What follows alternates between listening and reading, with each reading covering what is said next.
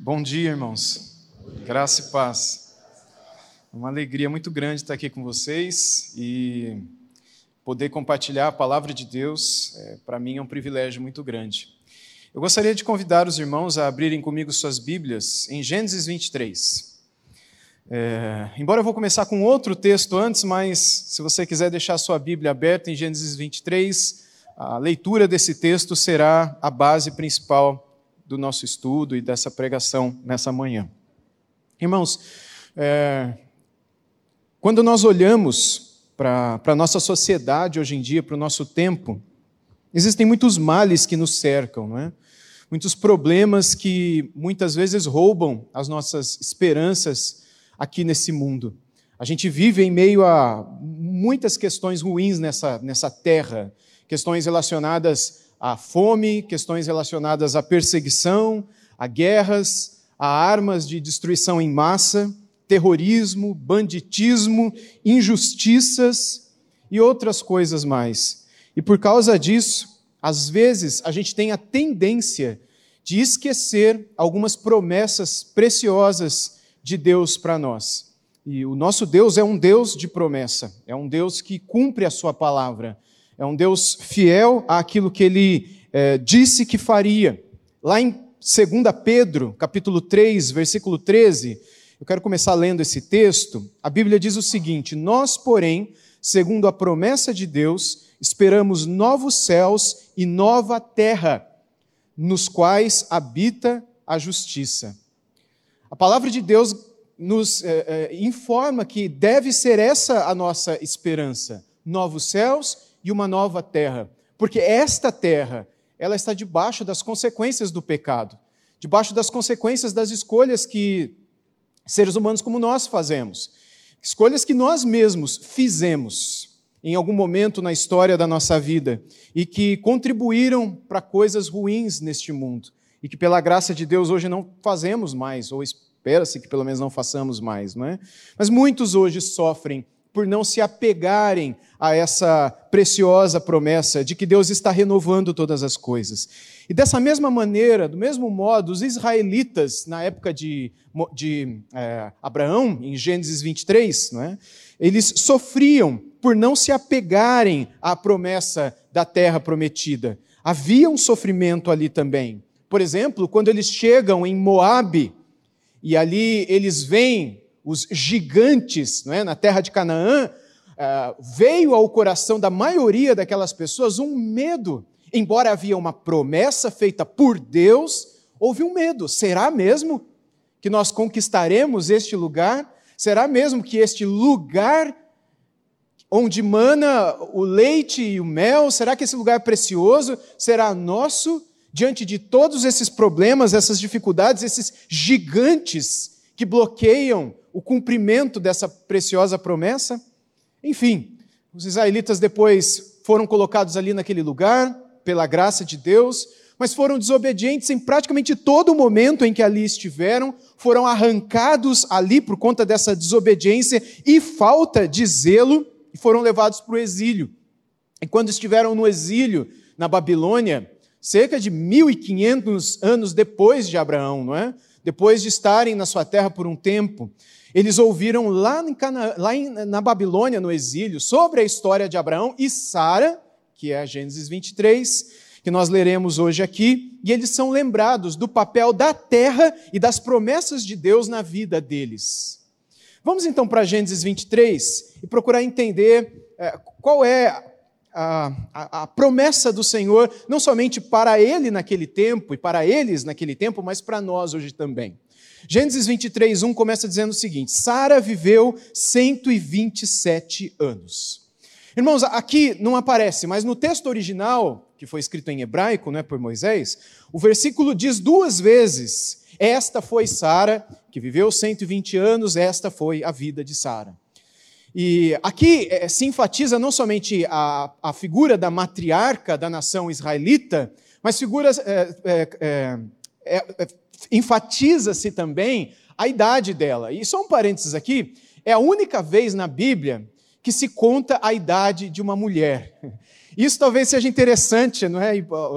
Hoje em dia as mulheres também não gostam muito, né, de que se conte sua idade, de que se pergunte sua idade, e talvez isso seja até bíblico, não é? Pelo fato de que nós não encontramos isso na Bíblia e quando encontramos tem um propósito específico. Então não fique muito preocupado em saber a idade das mulheres que não são a sua esposa, a sua mãe, etc. Né?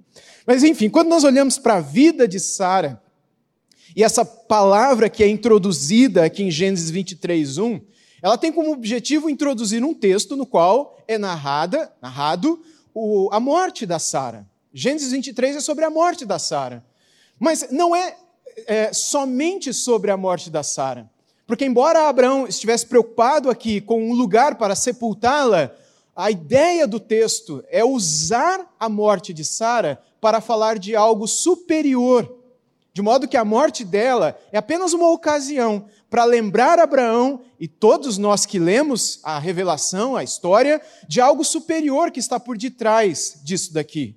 Ela que é a Sara, que é a preciosa mãe de Israel, não é? Sara e Abraão tiveram Isaac, e depois Isaac teve Jacó, que enfim, tem seu nome mudado para Israel, e tem os seus doze filhos, além de muitos outros, mas os doze que seguem debaixo da promessa, e que formam as doze tribos de, de Israel, né, que formam a nação, o povo dos israelitas, o povo da aliança, o povo da promessa, o povo escolhido por Deus, conforme a palavra nos ensina no Antigo Testamento. E aqui nós temos Sara, a única mulher cujo tempo de vida, como eu disse há pouco, está registrado na Bíblia. O versículo 2 diz o seguinte: Morreu Sara, não é, em Kiriat Arba, que é Hebron, na terra de Canaã. E Abraão veio lamentar Sara e chorar por ela. Essa cidade Kiriat Arba, não é? em hebraico seria mais ou menos a cidade dos quatro. E, na verdade, ela tem vários nomes. Ao longo da história, o nome dessa cidade que foi mudando. E de, de, devido ao evento que acontecia ali, era muito comum isso no, na, no, naquela região, não é? no passado, dependendo de algo que acontecia, o nome da cidade mudava. Mas o nome mais famoso dela sempre foi Hebron, e é o nome que se tem até hoje. Você pode ir em Hebron, e é o nome que se tem hoje desse lugar onde morreu Sara. Mas o texto diz aqui que Abraão lamentou e chorou por ela. Lamentou e chorou. Isso significa que Abraão provavelmente eh, não apenas chorou em alta voz, mas também cumpriu outras lamentações que eram tradicionais naquele tempo, como rasgar as próprias vestes, desgrenhar o cabelo, cortar a barba, jogar é, terra na cabeça e jejuar também. Mas depois disso, o texto diz que ele tinha que pensar no sepultamento da Sara. E eles estavam em Canaã. E eles não possuíam nenhuma terra ali.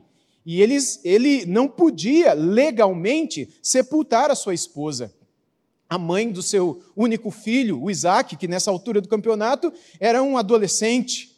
O capítulo anterior, o 22, é o capítulo que nos fala a respeito do sacrifício de Isaac, que Deus é, impede naquele último momento, quando aparece o cordeiro é, num determinado canto lá no Monte Moriá. E Deus ali vê o amor de Abraão por si mesmo. Mas o que, que Abraão estava fazendo ali em Canaã? Abraão não era dali, ele era de Ur dos caldeus, ele era da Caldeia, ele era da região da Babilônia, ele era da, de onde hoje seria o Iraque. Ele era um iraquiano. O que, que ele estava fazendo ali? A gente lembra da história que Deus o chamou para sair dali para uma terra que Deus o mostraria e na qual ele seria ah, com os seus herdeiros e sua descendência, donos de toda aquela terra. Deus abençoaria aquela terra, e aquela terra seria dele e de todos os seus descendentes, embora Abraão sabia que isso era praticamente impossível, não so, somente herdar aquela terra, que ele não sabia onde era, mas também ah, ter um descendente, uma vez que a sua esposa era estéril, ela não podia engravidar e eh, engravidaram com quase 100 anos de idade, já numa época em que eh, isso é impossível. E Deus cumpriu a sua promessa com a vinda de um filho, de uma forma milagrosa, mas a promessa da terra ainda não havia sido cumprida. E Abraão estava num lugar, na terra de Canaã, como peregrino. E ele não podia sepultar a sua esposa porque não era dono de nenhum lugar ali. Ele morava ali como estrangeiro, como um peregrino. Ele não tinha, a gente diz hoje de uma forma popular, brincando, do cidadão que não tem nem onde cair morto. É, às vezes a gente fala de si mesmo, né? Se eu morrer hoje, eu não tenho nem onde me enterrar. enterra num lugar aí onde a prefeitura é, doar, porque não tem nem onde cair morto. Era a situação de Abraão aqui. Ele não tinha onde sepultar a sua esposa. Então, nos versículos 3 e 4, o texto diz o seguinte: Depois, Abraão levantou-se da presença da falecida e falou aos filhos de Et. Os filhos de Et aqui são os descendentes dos Hititas, que depois que terminou o império dos Hititas, lá no norte, né, na região onde hoje é a Turquia, é, alguns dos sobreviventes desceram e se estabeleceram ali na região da Samaria, mais ao norte de Israel, onde seria Canaã também nessa época, não é? E seriam os chamados filhos de Et da ocasião. Aí no versículo 4 diz: Sou estrangeiro e morador entre vocês, deixem-me adquirir uma sepultura na terra de vocês, para que eu possa sepultar minha falecida mulher. Abraão então quis aqui uma sepultura, ele quis comprar um lugar. E esse seria a, a, a primeiro, o primeiro pedaço de terra que seria de Abraão naquele lugar. Seria a primeira parte da promessa sendo cumprida, porque Deus prometeu que toda aquela terra seria dele, mas ele não tinha nada. Se ele conseguisse comprar, aquele lugar seria dele, seria o começo do cumprimento da promessa, basicamente. Seria a primeira parte da terra que o Senhor prometeu dar a ele, que realmente pertenceria a ele. Porém, os moradores não quiseram aceitar a proposta de Abraão. Pelo contrário, eles quiseram doar uma parte da terra para Abraão. Eles foram generosos com relação a isso. E a gente vê nos versículos 5 e 6 o seguinte: os filhos de Et responderam a Abraão, dizendo: Escute, o Senhor é um príncipe de Deus no nosso meio. Sepulte a falecida numa das nossas melhores sepulturas. Nenhum de nós se recusará a ceder a sua própria sepultura para que você sepulte a sua falecida. Ou seja, os hititas eles estavam ávidos para fazer um favor a Abraão, mas eles só oferecem o uso de uma das suas sepulturas e não a possessão eterna, como o Senhor havia prometido, não é? Ou possessão perpétua ali na terra de Canaã entre eles que é o que o Senhor prometeu em Gênesis 17, 8, que eu quero ler para vocês também, Gênesis 17, 8. Darei a você, o Senhor dizendo a Abraão, e à sua descendência a terra onde agora você é estrangeiro, toda a terra de Canaã, como propriedade perpétua, e serei o Deus deles. Ou seja, Abraão tinha na cabeça, na memória, a lembrança dessa promessa que o Senhor fez a ele e à sua descendência. Ele sabia que, embora ele estava pedindo um lugar para enterrar, que Deus tinha prometido que todo aquele lugar seria dele. Mas agora ele não tinha nada ali. E, enfim, depois da decomposição do corpo de Sara, é, se Abraão aceitasse aquela oferta dos cananeus, dos hititas ali naquele momento, depois que o corpo de Sara é, estivesse decomposto, não é? Os hititas provavelmente usariam a sepultura novamente, e não era isso que Abraão queria.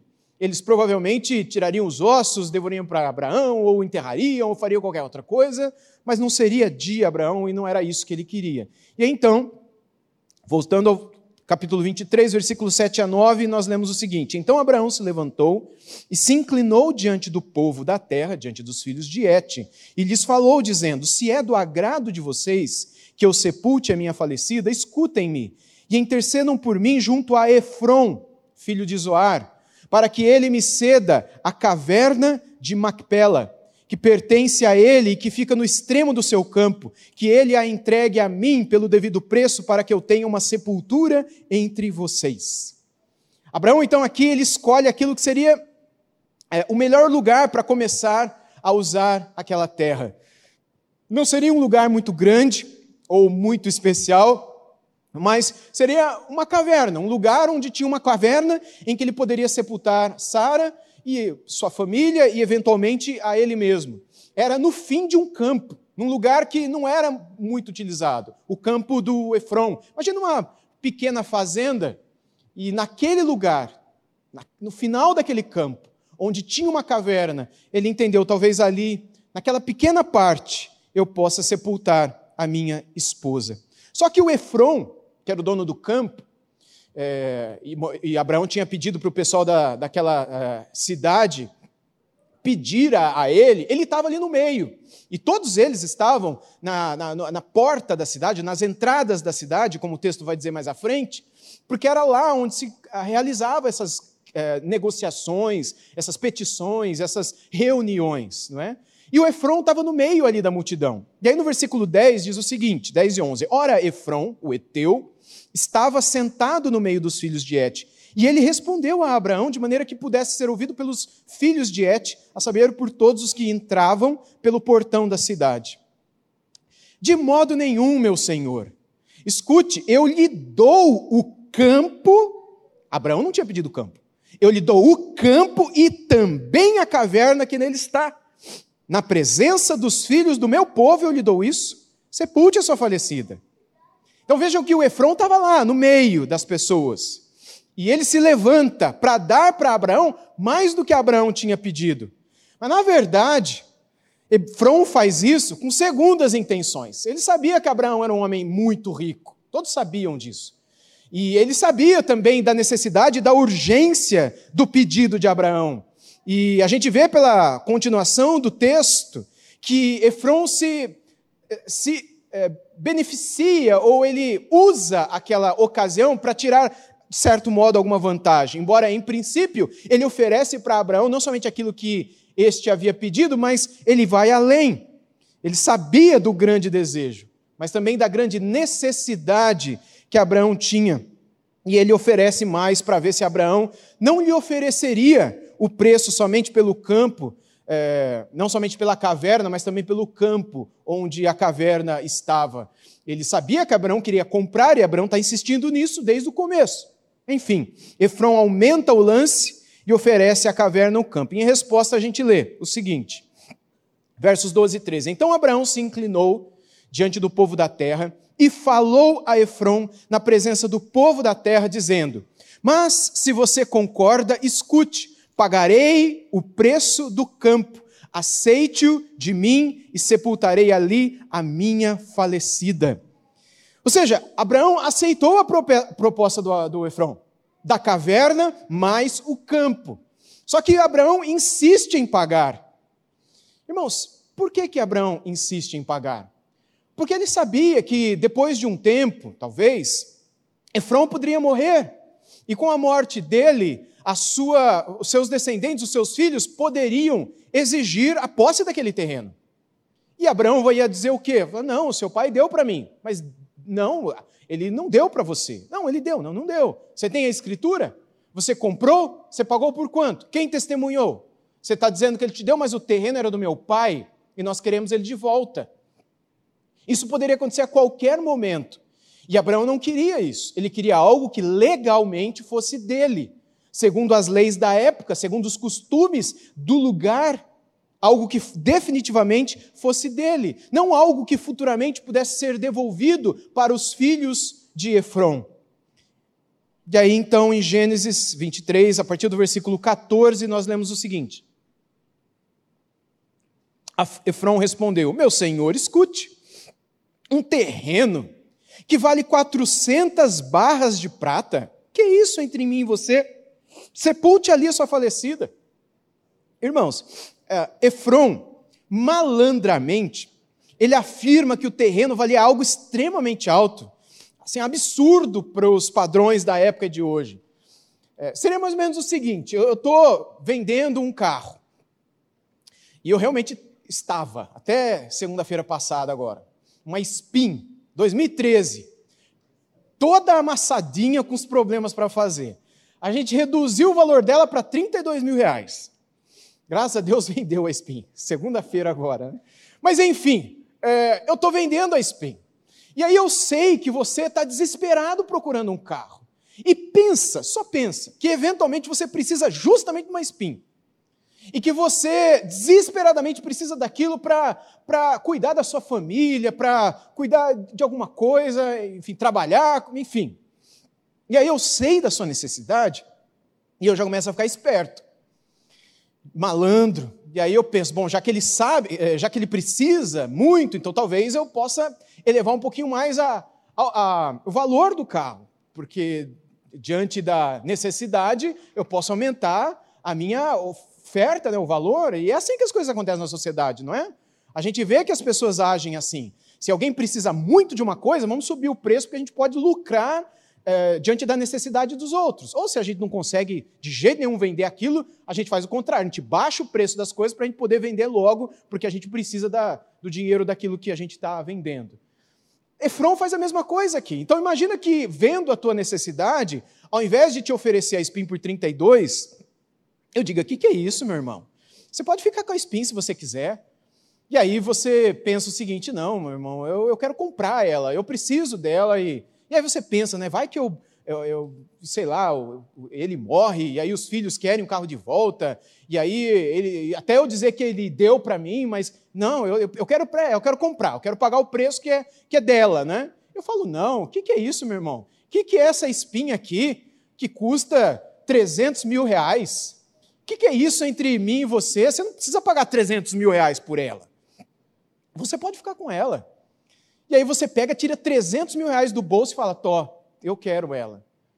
E eu fico super feliz com aquilo, porque eu ganhei um valor imenso na tua necessidade, sendo que ela não vale eh, aquilo de forma alguma. E é exatamente isso que está acontecendo aqui. Uh, a pressa e o desespero de Abraão fez com que ele comprasse. Embora fosse normal naquela época as pessoas negociarem algo, Abraão não quis nem negociar. Ele viu a proposta das 400 barras de prata, que seria equivalente a 45 quilos de prata, e ele nem pensou. Só para os irmãos terem uma noção, Davi, o rei Davi, ele, eh, quando quis comprar a eira de Araúna, para poder ali ser o lugar da construção do templo de Deus, do templo do Senhor, ele pagou a quantia é, equivalente a um oitavo disso daqui num lugar infinitamente melhor, num espaço infinitamente maior, com um uso muito maior. Quem que vai comprar uma caverna depois de Abraão, se ele quiser vender? Que foi usada para ser cemitério. Já o que, Abraão, o que Davi comprou tinha muito valor. É o lugar onde, no centro ali de Jerusalém, ah, está, estava construído o templo do Senhor durante muito tempo, é? durante a história de Israel. Quando, por exemplo, em 2 Samuel 24, 24, acontece essa compra, a gente lê o seguinte: Porém, o rei, aqui no caso o rei Davi, disse a Araúna: Não, eu vou comprar de você pelo que vale porque não oferecerei ao Senhor, meu Deus, holocaustos que não me custem nada. E assim, Davi comprou a eira e os bois por 50 moedas de prata. 50 moedas de prata. Já o Efron estava cobrando 45 quilos de prata, 400 barras de prata.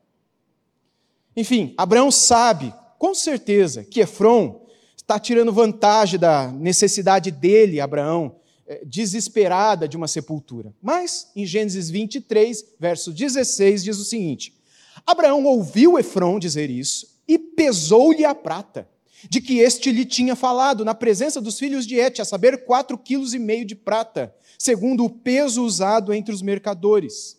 Abraão pesou tudo aquilo e falou: É isso que você quer? Então está aqui na tua mão. E aí o suspense chega ao fim. E, finalmente, ele tem a posse do primeiro pedaço de terra, naquela terra que Deus prometeu que seria dele perpetuamente, dele e da sua descendência para sempre. Ele herda a primeira parte, já como parte do lugar onde ele sepultaria sua Sara, a sua esposa Sara. Aí no versículo 17 e 18 diz que assim o campo de Efron, que estava em Macpela, aqui é a escritura, tá? A escritura daquele tempo, assim, aí ele começa a descrever, não é? A escritura imobiliária, detalhando a localização do terreno, a propriedade a ela associada, o nome do vendedor, o nome do comprador, as testemunhas ali. Aí ele diz assim no 17: Assim, o campo de Efron, que estava em Maquipela, em frente de Manre, o campo, a caverna, todo o arvoredo que nele havia e todo o terreno ao redor, passaram a ser propriedade de Abraão na presença dos filhos de Et, a saber de todos os que entravam pelo portão da cidade. Então aqui está a escritura típica imobiliária da época, com comprador, vendedor, testemunhas, é, onde fica o que foi comprado, de quem para quem. E ele agora então pode sepultar esperançosamente a sua esposa Sara, na esperança de que algum dia toda aquela terra pertenceria aos descendentes dele e dela. A Isaac, aos seus filhos e aos filhos de seus filhos. E aí no versículo 19 diz que depois Abraão sepultou Sara, a sua mulher, na caverna do campo de Macpela, em frente de Manre, que é Hebron, na terra de Canaã. Mais uma vez se reforça a ideia aqui de que o sepultamento se deu na terra de Canaã, que foi o lugar que Deus prometeu dar a Abraão. O texto enfatiza isso algumas vezes. E aí o versículo 20 termina dizendo que assim pelos filhos de Et, se confirmou a Abraão o direito do campo e da caverna que nele estava como propriedade para servir de sepultura. Um texto que aparentemente é, é simples e pode passar na nossa leitura bíblica é, despercebido devido ao seu conteúdo, a sua riqueza e tudo mais, não é? Quando nós é, é, vemos tudo que isso daqui nos ensina, especialmente a nós que não somos judeus, herdeiros daquela terra de Israel, que podemos chegar lá hoje, em 2023, dizendo: Olha, também sou filho do Deus Altíssimo, também tenho direito nesse lugar aqui, porque Deus prometeu, isso também é meu. Não, não é? Mas há alguma implicação, há algum princípio que nós podemos tirar para a nossa vida também. Enfim, Sara, a mãe de Israel, aqui ela pôde ser sepultada na sua própria herança, ela pôde descansar em paz aguardando o cumprimento da promessa de Deus. E Deus, finalmente, deu a Abraão um ponto de apoio ali na terra prometida. E a verdade não é que a mesma palavra que é usada aqui, dizendo no versículo 20, como propriedade para ser usada como sepultura, para servir como sepultura, a palavra propriedade aqui, a palavra arruzá, ou arrutzá em hebraico, que é a palavra posse, terra, propriedade, é usada também quando o Moisés, é, 500 e poucos anos depois, ele sobe no Monte Nebo para ver a terra de Canaã, que os filhos de Israel estavam para entrar para conquistar depois que foram libertos do cativeiro da escravidão no Egito. Veja o que Deus disse para ele lá em Deuteronômio 32, 49. Suba a este monte de Abarim, ao monte Nebo, que está na terra de Moabe, em frente de Jericó, e veja a terra de Canaã que dou como Arrutzá, como posse, como propriedade. Não é a palavra que Deus tinha dito para Abraão, aos filhos de Israel. A posse desse lugar é de Abraão e seus descendentes. Eu falei para Abraão que eu ia dar essa terra como posse dele. E estou dando agora, Moisés, para os descendentes dele. Mas você não vai entrar, mas você vai ver o lugar o campo com a caverna de Macpela, aqui de Gênesis 23, representa toda a terra de Canaã. É, é, é, o princípio, mas é um princípio representativo de algo maior que viria dali um tempo. Deus está dando a, a Israel uma parcela antecipada, ou a Abraão, não é, daquilo que haveria de vir. Macpela representa as primícias, por assim dizer, de uma colheita que certamente viria no tempo de Deus. Não no tempo do Abraão, porque ele morreu sem ver aquilo acontecer. No tempo de Deus, toda a terra pertenceria aos descendentes dele, por consequência, ao nome dele também. O Senhor está começando a cumprir a sua promessa de dar uma pátria para o seu povo. Mais tarde, Abraão acabou sendo sepultado ali também, na sua possessão na terra prometida. Em Gênesis 25, versículos 9 e 10, nós lemos que os filhos dele, Isaac e Ismael, o sepultaram na caverna de Macpela, no campo de Efron, filho de Zoar, o Eteu, em frente de Manre, o campo que Abraão havia comprado dos filhos de Et. Ali foram sepultados Abraão e Sara, a sua mulher. Os dois foram sepultados naquela caverna de Macpela. E depois, bem depois dele, Vejam quem também foi sepultados ali em Gênesis 49, 29 a 32. Depois, Gênesis 49, 29 a 32. Depois, Jacó lhes ordenou, dizendo: Vou ser reunido ao meu povo, sepultem-me junto de meus pais, na caverna que está no campo do Efron, o Eteu, na caverna que está no campo de Macpela, em frente a Manre, na terra de Canaã, a qual Abraão comprou de Efron, com aquele campo com propriedade para servir de sepultura. Ali eles sepultaram Abraão e Sara, sua mulher, e ali eles sepultaram Isaque, Rebeca, sua mulher, e ali eu sepultei Lia. O campo e a caverna que nele estava, que nele está, foram comprados dos filhos de Et. Portanto, no final, a gente tem Abraão, Sara, Isaac, Rebeca, Lia e Jacó sendo sepultados naquele lugar. E por fim, Deus cumpre a sua promessa no tempo de Josué. Em Josué 21, 45, nós lemos assim: Nenhuma promessa falhou, nenhuma promessa falhou. De todas as boas palavras que o Senhor havia falado à casa de Israel, tudo se cumpriu. O que é que se cumpriu? O povo, enfim, conquistou toda a terra de Canaã por meio da liderança de Josué. Depois que eles entraram ali, primeiro Jericó, e depois eles foram conquistando e subindo e conquistando e subindo, e por fim, quando nós chegamos ao último capítulo de Josué, no 24, eles estão diante de toda aquela terra que o Senhor havia dado a eles, como prometeu a Abraão que seria deles. Deus cumpre a sua palavra. Deus cumpre a sua promessa. Mas, tristemente, desde um tempo, depois de um tempo, o povo se mostrou indigno de viver naquela terra de Deus, naquela pátria de Deus, naquele país de Deus. E eles foram banidos daquela terra e levados para a Babilônia. Porque eles foram rebeldes, eles abandonaram o Senhor, eles construíram altares para falsos deuses aceitaram a presença de falsos profetas e adoraram outros deuses, muitos deles, a ponto do próprio rei Salomão, que construiu o templo do Senhor em Jerusalém, ter construído de frente para o templo do Senhor o templo para é, Moloque. E do outro lado, o templo de Quemos, no outro lado do vale, ali perto da região do Monte das Oliveiras que o próprio Salomão construiu. E Deus havia dito para ele que depois dele o reino se dividiria. O filho dele, o Robão, ficou com o reino da Judéia, a parte do sul, onde estava Jerusalém, mas Jeroboão usurpou o reino do norte, dividiu a nação de Israel e deu início a, ao reino de Israel, o reino do norte, que sobreviveu pouco mais de 200 anos, e depois também, por conta de sua maldade, idolatria e de distanciamento de Deus, foram levados para o cativeiro assírio, de onde nunca mais voltaram. E o reino de Judá teve a maioria dos reis também que não prestaram. Todos eles, porém, eram descendentes de Davi. Mas alguns foram corretos e bons e tementes ao Senhor. Mas por conta da maldade de todos aqueles que fizeram o que era mal aos olhos do Senhor, o Senhor prometeu por meio de Jeremias, o profeta, no tempo deste, que a nação seria levada para o cativeiro da Babilônia. E depois de 70 anos, eles voltariam de lá. E eles foram enviados para a Babilônia.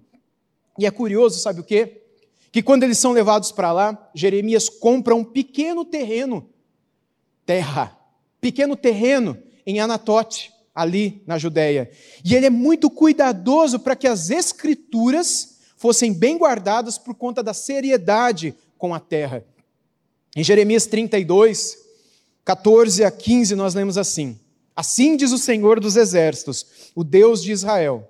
Deus dizendo para Jeremias: pegue estas escrituras da compra, tanto a selada como a aberta, e coloque-as num vaso de barro, para que se conservem por muitos dias. Porque assim diz o Senhor dos Exércitos, o Deus de Israel: assim se comprarão casas, campos e vinhas nessa terra. Ou seja, Deus diz: Abraão, você comprou esse pequeno terreno aqui em Anatote, guarda as escrituras bem guardadas para que se saiba pelas gerações futuras que esse terreno pertence a você, você é dono dessa terra, mas saiba, Jeremias, que um dia, mesmo com a devassidão, mesmo com a destruição, e mesmo com o povo sendo levado embora daqui, um dia eles voltarão e novamente comprarão casas, campos e vinhas aqui, porque esta terra é do meu povo. Eu prometi este lugar para o meu povo, e ninguém tirará essa promessa de sobre eles. Por quê? Porque não se trata de uma promessa condicionada, mas de uma promessa incondicional do Senhor com relação ao seu cuidado e um sinal do seu cuidado com relação àquele povo que, mesmo se provando indigno, ainda assim foi abençoado pelo Senhor. Um outro texto interessante, não é? é que nos mostra essa ideia daquilo que aconteceu é, depois que esse remanescente de Israel voltou para a terra. Veja o que Isaías 51, 3 diz: Porque o Senhor terá piedade de Sião, terá piedade de todos os seus lugares desolados, fará o seu deserto como o Éden, e os seus lugares áridos como o jardim do Senhor. E ali haverá júbilo e alegria, e ações de graças, e som de música. Isso é maravilhoso, porque mesmo Isaías e Jeremias, sabendo de toda a destruição que aconteceria naquela terra, e o fato de que eles seriam retirados de novo daquela terra, e embora depois a promessa é que eles voltariam para lá, quando voltassem, e eles voltaram depois que o império é, persa conquistou o império babilônico, Deus deu a visão para Ciro e para Dario e tal, para que eles mandassem aquele povo de volta para sua terra, e eles voltaram. Na época de Zorobabel e Josué, o sumo sacerdote e também o rei daquela época, o governador né, daquela época, descendente de Davi naquela época, para reconstruir o templo e para reconstruir a cidade. Depois Neemias também vem para reconstruir as muralhas da cidade, e Esdras é o tempo de Ageu, é o tempo de todos esses homens de Deus ali. Mas enfim, Isaías antevê, prevê e profetiza sobre que aquele lugar que estaria devastado voltaria a ser como o jardim do Senhor. Seria um lugar maravilhoso, seria como Éden, não em termos de é, é, é, materialidade ou natureza em si, mas de alegria, sentimento, cântico, gratidão, fervor, temor, culto, prazer no Senhor. Isso tudo voltaria a acontecer ali, porque o foco do Éden, gente, não é o jardim bem plantado e regado, é a presença do Senhor. Éden, em hebraico, significa prazer, delícia, a palavra Éden. E aquele lugar era chamado de jardim da delícia, o jardim do prazer, não por causa que aquilo era um lugar maravilhoso, mas era porque Deus estava ali. Deus é que torna o lugar maravilhoso, independente se ele é um barraco ou se ele é um castelo. Deus é o nosso prazer, Deus é a nossa alegria. E Deus está dizendo: quando vocês voltarem para cá, vocês sentirão esse prazer essa alegria e tudo mais. E não é maravilhoso que, como fruto de todas essas glórias e bênçãos que Deus daria para o seu povo naquele lugar, é ali que veio a nascer, na terra de Canaã, o Messias.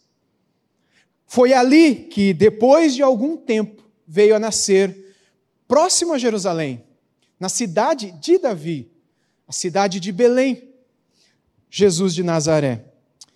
E quando a gente olha a vida e as palavras do Senhor Jesus, a visão dele sobre terra prometida é muito maior do que Canaã. No Antigo Testamento, Deus tinha prometido ao seu ungido. Veja o Salmo 2, que é um salmo messiânico. O Salmo 2, no versículo 8, diz o seguinte: Peça, e eu lhe darei as nações por sua herança, por herança, e as extremidades da terra por sua possessão. Jesus sabia que dele seria toda a terra. Não toda a terra de Canaã, mas todo o planeta Terra. O seu reino se estenderia para além das fronteiras de Canaã e Israel. E o seu nome seria glorificado. E o prazer nele seria encontrado em qualquer canto desta terra. Jesus expande, portanto, a promessa da terra. Veja, por exemplo, o que ele mesmo disse no Evangelho de Mateus, capítulo 5, versículo 5. Bem-aventurados os mansos, porque herdarão a terra. Que terra? Toda a terra. Qual toda a terra? O novo céus e a nova terra. O lugar em que Deus nos colocará para viver, que Deus tem preparado para nós. Veja como também, na visão de Cristo, há um lugar para nós preparado, prometido. Assim como para Abraão, antes de sepultar a Sara, também havia uma promessa de um lugar. Mas ele vivia baseado numa promessa. Assim como nós vivemos baseados numa promessa de terra e de terra. Ele e nós também. Assim como Abraão e Israel, o povo de Deus, hoje nós também aguardamos pelo cumprimento final dessa grande promessa. O autor de Hebreus, no capítulo 11, versículos 9 e 10, declara o seguinte: Pela fé, falando de Abraão, não é? Peregrinou na terra da promessa, como em terra alheia, habitando em tendas com Isaac e Jacó, herdeiros com ele da mesma promessa. Porque Abraão aguardava a cidade que tem fundamentos, da qual Deus é o arquiteto e construtor.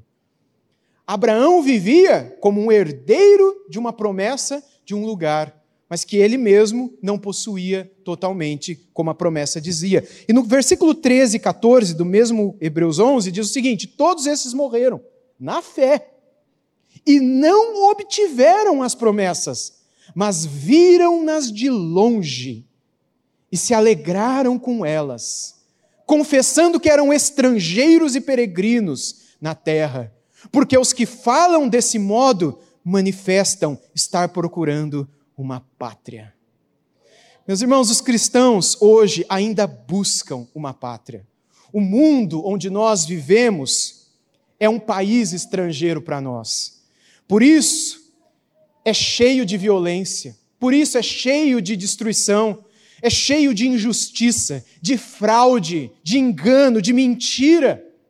E é por isso que Pedro, consola os cristãos que estão sofrendo injustiças e perseguições no seu tempo, com a seguinte palavra em 2 Pedro 3,13: Nós, porém, segundo a promessa de Deus, esperamos novos céus e nova terra, nas quais habita a justiça.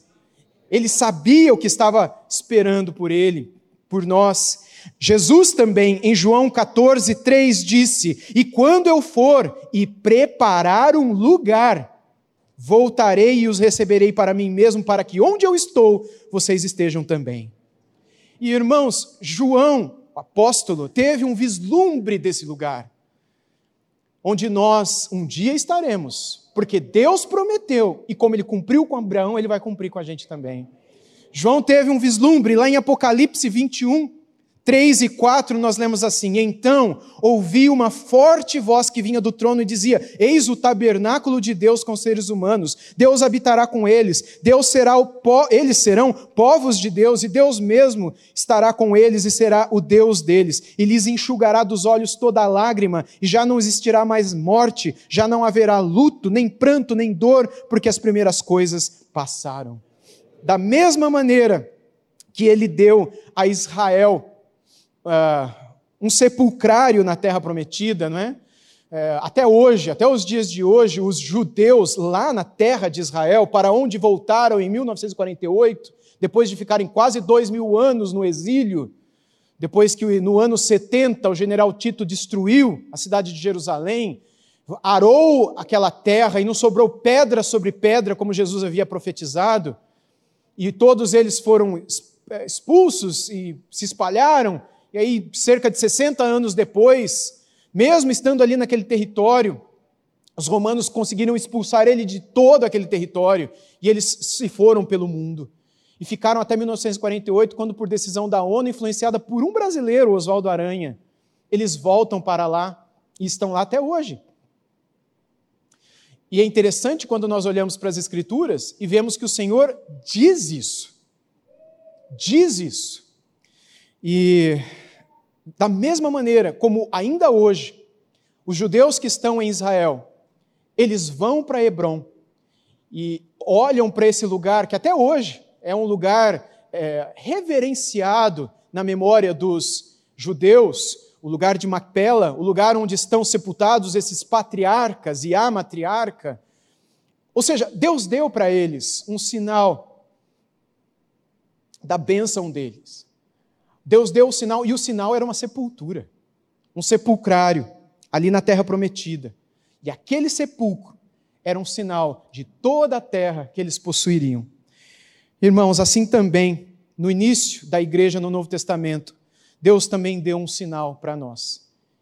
E também foi um sepulcro. Na sepultura de Macpela, no campo do Efron, estão os ossos de Sara. Na sepultura, em Jerusalém, está quem? Não está ninguém. Na sepultura em Jerusalém está o sinal do início da nossa peregrinação vitoriosa nessa terra. Está o sinal de Deus no início da igreja. A, a ressurreição de Jesus é o adiantamento para nós de uma promessa de uma nova criação, uma nova criação prometida. O sepulcro vazio do Novo Testamento também é um sinal de algo maior que nós receberemos. Paulo chama isso de a primícia daqueles que dormem. Lá em 1 Coríntios 15, 20 a 23, nós lemos: Mas de fato Cristo ressuscitou dentre os mortos, sendo ele as primícias dos que dormem, visto que a morte veio por um homem, também por um homem veio a ressurreição dos mortos, porque assim como em Adão todos morrem, assim também todos serão vivificados em Cristo, cada um, porém, na sua ordem: Cristo as primícias, depois os que são de Cristo na sua vinda. E ele também declara, mais no final desse capítulo, versículos 52 a 57, no momento, num abrir e fechar de olhos, ao ressoar da última trombeta, a trombeta soará e os mortos ressuscitarão incorruptíveis e nós seremos transformados. Porque é necessário que este corpo corruptível se revista da incorruptibilidade e que o corpo mortal se revista da imortalidade. E quando este corpo corruptível se revestir de incorruptibilidade, o que é mortal, se revestir de imortalidade, então se cumprirá a palavra, a promessa que está escrita: tragada foi a morte pela vitória. Onde está, ó morte, a sua vitória? Onde está, ó morte, o seu aguilhão? O aguilhão da morte é o pecado e a força do pecado é a lei. Graças a Deus que nos dá a vitória por meio de nosso Senhor Jesus Cristo. Irmãos, no seu tempo, Deus nos dará uma pátria. No seu tempo, Deus nos levará para o seu país, para o seu lugar, para esta terra. E no seu tempo, o Senhor voltará e ele trará consigo a novidade esse novo céu e essa nova terra, que estarão juntos, diferente de como hoje estão. Hoje, céus e terra estão separados. O pecado de Adão e Eva divorciou, por assim dizer, a criação. Hoje nós não temos contato com os céus, não esse céu que a gente enxerga, mas os céus onde habita Deus, onde estão os anjos, onde estão os santos que já se foram. Nós não podemos ir para lá, nós não podemos ter contato com quem está lá. Os que estão lá não têm contato com quem está aqui. Há uma separação, há um divórcio causado pelo pecado entre céus e terra. Mas na vinda de Cristo haverá uma restauração. E céus e terra estarão juntos, e não haverá nada mais sobrenatural, tudo será natural. O tabernáculo de Deus estará com os homens, e nós estaremos com ele, e nós não precisaremos nem de sol mais, porque dele nós receberemos a luz. Nós estaremos com ele no seu tempo, e essa deve ser a esperança, não somente que nos leva a louvá-lo, mas também que possa guardar o nosso coração em paz de que nós somos também estrangeiros e peregrinos aqui, e de que em breve nós estaremos com Ele. Eu quero encerrar lendo mais uma vez 2 Pedro 3,13, mas agora com os irmãos, como uma espécie de confissão da nossa fé. Vamos todos ler juntos 2 Pedro 3,13? Nós, porém, segundo a promessa de Deus, esperamos novos céus e nova terra nos quais habita a justiça. Senhor, nós te louvamos, não somente por esta promessa tão preciosa, mas por tantas outras que o Senhor fez com relação a nós, ao presente, ao futuro e também ao nosso passado. A promessa, Senhor Deus, de que o Senhor enviaria o teu filho para morrer em nosso lugar, e ele veio e morreu e levou sobre si a nossa culpa e os nossos pecados e cá estamos hoje, redimidos, louvando o Senhor por esta nova vida que temos. Mas como é bom saber que o Senhor não fez apenas esta promessa e que o Senhor não cumpriu apenas essa, mas que todas e tantas outras feitas no passado foram cumpridas, mas que ainda há muitas outras que estão relacionadas ao nosso futuro. E como é bom podermos saber que o mesmo Deus que falou e fez, fará, cumprirá, porque é fiel à Sua palavra, à Sua promessa, e esta é poderosa, e a ela nós podemos nos apegar. Nós louvamos o Teu nome com todo o nosso coração, que a certeza destas coisas possa nos trazer a paz que precisamos e a esperança em Ti. Em nome de Jesus. Amém. Amém. Deus abençoe, irmãos.